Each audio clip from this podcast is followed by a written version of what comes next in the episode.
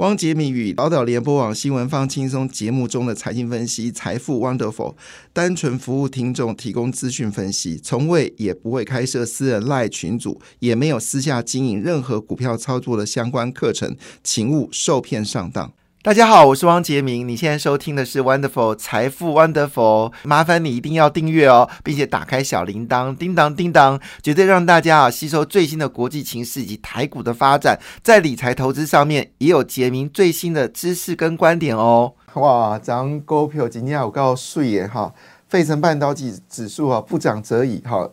一天上涨把过去三天跌的全部涨回来，一口气飙涨了将近三个百分点哦，非常的凶猛。涨幅是高达二点七九个百分点，那因此呢，纳斯达克也得到了受惠哈。纳斯达克昨天是涨了一点三七个百分点，S M P 五百上涨零点八个百分点，反倒道琼工业指数呢上涨幅度有限，只涨了零点一七个百分点，但费半指数表现的非常强劲哦。那么中国股市呢全面下跌哈，那这个就不用多说了。那受到这个日元大幅升值的情况下呢，昨天前天。上涨的日本股市在昨天又跌了哈，而且跌幅不浅，一口气跌了一点七六个百分点啊，收在三万两千八百五十八点哦。主要原因是日本日本央行已经暗示要宽松货币退场，日元要强升哦。那一天之内呢，对美元是一口气暴涨了一点九个百分点，从最低价一百五十四块直接反弹到一百四十五元哦，创下一年的最大单日涨幅。那这些消息也使得日元呢，日本股市大跌一点七六个百分点。那日主要原因是日本央行总裁植田和南在十二月七号告诉日本日向岸田文雄说，他们现在已经开始关心到薪资有没有上涨。那如果薪资上涨的话呢？会不会推升高服务的价格？需求是否为强劲哦？他说，一旦短期的借贷成本脱离负值，针对利率目标，央行有数个选项，其中的选项呢，就是把负利率解除哦，那么推升这个利率的一个走高。那这消息一出来之后呢，日本股市中场大跌五百八十七点五九点哦，跌幅是一点七六个百分点。那么日本是目前为止全球唯一还在做超宽松货币政策。还有负利率，所以这两个政策如果被取消的话，日元很可能有高速的一个升值，而日元的升值呢，当然你就会造成日本股市的下跌。那当然，很多朋友就说，那我投资日本股市昨天有亏钱吗？答案是没有哈。为什么昨天你投资日本股市没有亏钱呢？因为日本股市是跌一点七六个百分点，但是日元呢是贬了一点九个，呃，日本是日元是升值了一点九个百分点。好，所以换个角度，好就可以看出来，这是一个非常重要的一件事情哈。好，提供大家做参考了哈。那昨天还有一个好消息啊，就是下礼拜你加油的时候，可能油价会变便宜哦。好，这油价呢，从最高的九十四块美金一桶哦，直接跌到七十四点八，好，七十四点八元哈，这是非常夸张的一件事情哦，七十四点八元，所以整个呃价格呢已经。往下掉，我想很多的朋友应该很开心哦，就是一加油，哎，好像省了几百块钱了。那当然，另外一个补涨的地方呢，叫瑞慈哦。我们知道瑞慈受到，因为瑞慈大概配息呢，就是我们说的不动产证券化基金啊。他们的配息率呢，大概都在三个百分点不等，好，但是因为利率呢到了四点七五了，那这一件当然对于瑞驰来说影响很剧烈，所以过去两年呢，投资瑞驰的朋友似乎看不到明天哦，恭喜大家，贺喜大家啊，这个明天已经来了哈。最近的绩效呢，是以安盛环球欧洲房地产基金哦，它的报酬率最惊人，一近一个月报酬率高达十七点一八个百分点，一个月。反弹十七点一八哦那我们大概是这个节目里，我们在这个节目是最早跟大家报告，就是是如果你在两个月前开始投资瑞慈哦，最呃保守估计是一年的报酬率是十十九趴，啊，这是媒体的报道，结果没想到不用等一年，人家一个月就涨十七点一八趴了，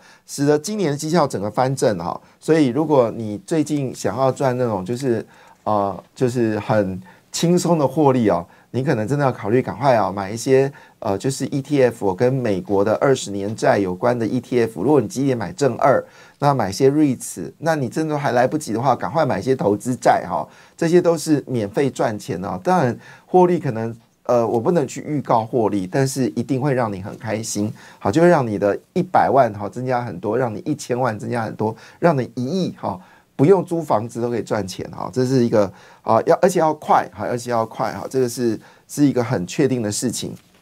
好，那回到了就是基本面部分了。那么超维哈 AI 将要爆发性的成长，这是超维说的哈，是 AMD 哦，哎，对，讲到 AMD 呢。哎，都忘记了哈，我们刚才没有报这个美国股市的一个状态啊，到底昨天美国股市整体的状况是如何呢？好，大家关心的印度昨天是跌零点一九个百分点，哈，这是有关亚洲股市，韩国股市则是跌零点一三个百分点，欧洲股市普遍小跌，哈，跌幅还好，其中英国股市跌的最少，只跌了零点零二个百分点，德国是跌了零点一六个百分点，法国股市呢则是跌了零点。一个百分点哈，那为什么昨天大涨了？主要原因就是预期啊，就业市场应该会走向趋缓。我昨天就说了，美国股市在跌什么？明明就非农就业数据应该会往下降，美国通膨一定会降温。好，都已经讲了。果不其然，昨天晚上美国股市就听到我的呼喊啊，就上涨了。好，大家比较关心是台积电，台积电连续两天上涨，诶，台积电的 ADR 是上涨了一点四七个百分点，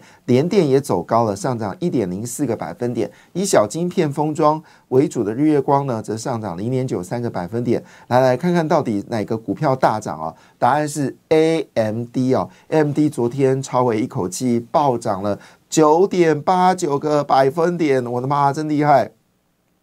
其实有一档股票涨很凶啊，叫做呃沃尔格林联合博资，呃，查一下这公司在干嘛的哈。昨前天大涨，昨天又大涨，昨天涨了七点一六个百分，我记得前天涨了九趴，两天之内涨了十七个百分点，我的妈，太厉害了哈！呃，好，来继续看哈，高通涨二点二九个百分点，辉达上涨二点四零个百分点哦，然后。台积电上游应用材料大涨了二点五五个百分点。消息指出哦，这个台积电跟工会达成协议了。好，他们说台湾的工程师可以到美国去上班。哈，那这个消息当然就变成是半导体跟 AI 产业唱高调。所以台股呢，在这两天呢，已经看到 AI 概念股呢，好已经上涨。不过就在 AI 股概念股大涨的时候呢，好伟创的高管哈，好像从副董事长在内哦。开始大卖股票哈，所以这是一个非常糟糕的一个讯息啊！这是自伟影高管卖股票之后，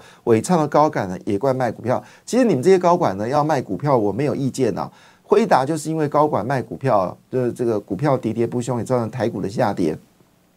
在这个当下，伟创的高管三位高管传出来大卖股票，呃，其实你要卖股票没有关系啦，哈。那投资人就不要去买伟创，就这么简单哈，因为你在收割投资人，但我不能去指责人家卖股票，人家本来就可以卖股票。这时候伟创要做的事情应该是宣布库藏股哈，拿自家的钱来宣布库藏股才是一个正确的方式，要不然事实上这是一个非常非常糟糕的一件事情。就是当然我不能说人家不能卖股票，没有道理。可是对于投资人监管，就是说我在一百多块的时候捧你们伟创，然后现在股价也涨不破一百块。然后你老哥这时候卖股票是什么意思？好，很多投资人一定对伟创会有一些意见。好，那这是提供伟创的这些管理阶层一个做参考，不要忘记了。好，S 呃，不要忘记了，你是有社会的一个公益，毕竟是上市公司，投资人是你的宝贝。好，这就像我永远不推荐这个国巨国巨的原因哈，也永远不推荐长荣海运。因为他们在减资的时候完全没有注意到投资人是血汗钱哈，这个是一个很糟糕的一件事情，所以请伟创的高层伟影先做这个事情，现在是伟创，真的是太坏了哈。好，那回来我们这件事就是你可以用库房主来回补哦。像我举一个简单的例子，之前我们在讲台积电，台积电呢，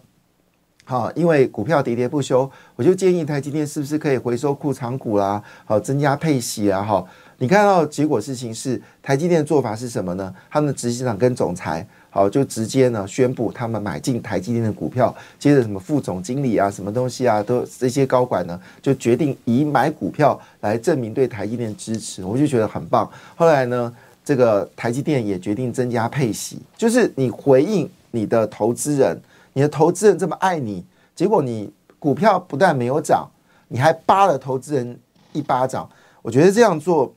是有欠公允的哈，这个提供伟创跟伟影的这些长官们哈做一个参考。所以呢，在这一波 AI 股上涨的过程当中，就不要把伟创放在你的投资标的物了哈，因为等我们就等待伟创怎么回应这样的一个消息。好，那超维说 AI 将爆发这种爆发性的成长，只讲苏之峰呢预测整个资料中心的加速器呢会成长幅度高达十二点八兆元，从原本的这个一千五百亿美金直接暴增到四千亿美金啊！那当然，这时间不是一下子啊，是从二零二四年到二零二七年、二零二四、二零二五、二零二六、二零二七啊，总共花了四年的时间呢，可以增加呃这个两千五百亿美金。那这个复合率应该是超百分之五十，这个之前就已经知道的事情，好，没有什么特别。但但是因为超伟在这时候讲这句话的目的呢，是因为他新的米三百 X 开始出货了，这号称可以跟啊辉达对决的晶片呢，对于超伟来说是影响很剧烈哈。那主要它是以英业达、技嘉好为主要的合作厂商，好，另外就是红百，红百是红海的子集团啊。那我我说过，其实。呃，对中国晶片战当中，红海应该是最大的赢家。可是我们问题就在，到底是红百还是这个红海家族的富士康工业物物联网？一个在中国，一个在台湾，到底谁是赢家呢？好，但是不论怎么样，技嘉跟英业达可能是最大的一个受惠者哈。那呃，这个总共是伟创副董事长黄博。副还是防破船等五位高阶主管，以董事董事会在十一月好出脱股票哈，所以总共我这已经得到市场的关注。好，这是所以呃，超维最大的受益者，当然有包括嘉泽啦，还有什么呃这个技嘉啦、英业达等等啊，可以关心到所谓的超维概念股，今天应该全面开涨啊。那分析师最新的预期呢，是永丰的金控首席经济学家黄应基啊，在十二月七号投资展望会直接预估台股将呈现 N 型的上涨，会从最低到一万六千点，最高是一万八千点，在二零二四年哈。那当然，在这个情况下呢，他特别的提到，就是有几个大利多正在产生当中哦。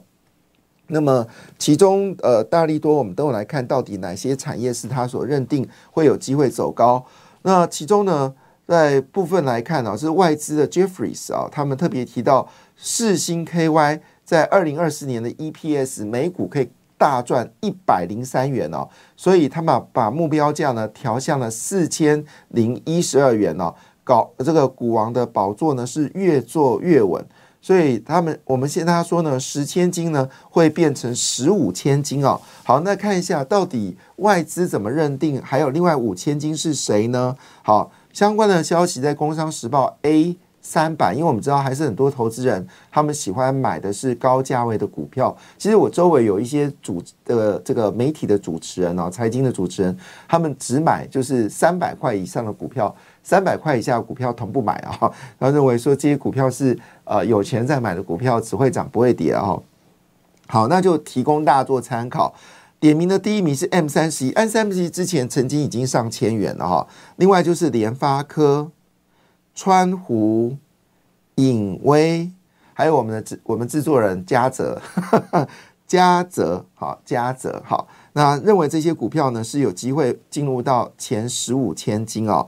M 三十一、联发科、川湖现在还不到九百啊，影威啊，影威做机壳的好像也是哦，还有嘉泽，好，这是这几个股票呢，列为是另外的好第五档基金啊。那当然，如果四星真的会涨到四千零一十二元，当然也会带动像利旺，还有 M 三十一，还有呃这个呃具具有好金星科好这些跟。这个呃，I P 股有关的股票都可能上涨。那主要原因是因为三纳米啊是未来台积电主力产品，所以所有的 I P 股呢都会朝三纳米方向去设计，而这利润呢一定会大幅的增加。那对于 A I 的公司晶片来说，这种钱是小钱呐，他们一定付得起。好，所以换个角度来说，呃，台积电下周除夕啊，大盘呢很可能会继续往上攻击。我们在这节目就预告了，这波股市你不要等到嗯十二月十号了，十二月份台积公布财报之后，股票会有一波大幅上涨，可能现在就有机会呃往上攻击的力道增强。那当然，在这个情况下，你就会很急啊，说那我该买什么股票呢？这么多股票要买哪一支呢？好，昨天的股票呢有提供一些线索。那昨天的股票呢，基本上都跟储能股有关哈，包括了雅电哈四九三九雅电、雅力一五一四的雅力、大雅一六零九的量大雅跟大同。二三七的大同，当然主力股还是中心店、好华晨哦，这才是主力股。所以昨天其实跟这些啊，就是我们说的，因为赖清的胜选的几率是越来越大嘛，哈，所以呢，储能概念股呢又形成了主流。好，那买储能储能概念股呢，好，这是保平安。那如果你看好的是侯友，你就要买观光股，但你要付你要留意哦，万一侯友没选上，观光股可会大崩跌哈。好。所以最近选择权有在推长荣行跟华航了，不过我觉得你还是小心翼翼，因为他选上机会不大，不要为这件事情付出代价。所以应该还是要压储能股哈，这是民党的政策。好，但是在整个 AI 股里面呢，是以技嘉表现最好，那上涨六点五七个百分点。所以整个 AI 股里面呢，其实是技嘉的表现是最强的。那最近有一个标股叫耿鼎哦。梗顶就是一五二四的梗顶哈，这个是留意它好的消息。当然你在买进股票的时候，还是要查询相关的资讯。所有投资报酬率有亏有赚哦，还是要留意你的风风险。好，当然在这个情况之下呢，我们特别提到就是说，那很多投资人说，那我要买什么高股息的 ETF 呢？因为现在实在是来不及买股票，就买高股息哦。那现在表现最好的是凯基的优质高息三十哦，那么它的。获利呢？年获利是五十三点九六趴，二零二三年的配息率是八点三二个百分点。那第二名是这个